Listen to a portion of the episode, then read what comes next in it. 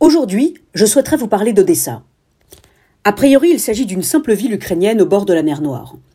Sauf que lorsque vous vous y promenez, vous ne savez pas si vous êtes à New York, à Vienne, à Florence, à Tel Aviv, à Paris, à Marseille ou à Saint-Pétersbourg. Parce que vous vous trouvez dans toutes ces villes en même temps et à la fois. Vous ne savez pas non plus si vous marchez dans une ville orientale ou occidentale, européenne, slave ou méditerranéenne, et pour cause. Colonie grecque, puis conquête tatare et ottomane, avant d'être baptisée Odessa par la grande impératrice Catherine II de Russie, qui la fonde à la fin du XVIIIe siècle, elle a été construite par des Italiens, des Français.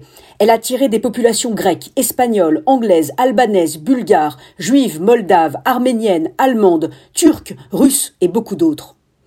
Odessa fait voler en éclats toutes nos catégories, ou plutôt, elle les rend toutes superflues. Cette ville n'est ni vraiment ceci, ni vraiment cela. Elle est ceci, et aussi cela, et encore tant d'autres choses. Il s'agit d'une ville centaure, d'une ville monde, qui nous invite à construire en nous-mêmes une case spéciale, sur mesure, en forme d'Odessa. Ville hybride par excellence, Odessa illustre extraordinairement bien mes travaux de recherche en philosophie sur l'hybridation. Étant l'une des terres de mes ancêtres, j'y suis allé à plusieurs reprises, et c'est à cette occasion que j'ai entendu parler de Piotr Stoliarski, un merveilleux professeur de violon, fondateur de la première école spéciale de musique d'Odessa. Il avait tout compris de la pédagogie. En effet, il avait pour habitude d'accueillir les jeunes enfants dans une grande pièce remplie de jouets. Les enfants avaient le droit de jouer avec tous les jouets, de toucher tous les objets, sauf un. Le violon entreposé dans un coin.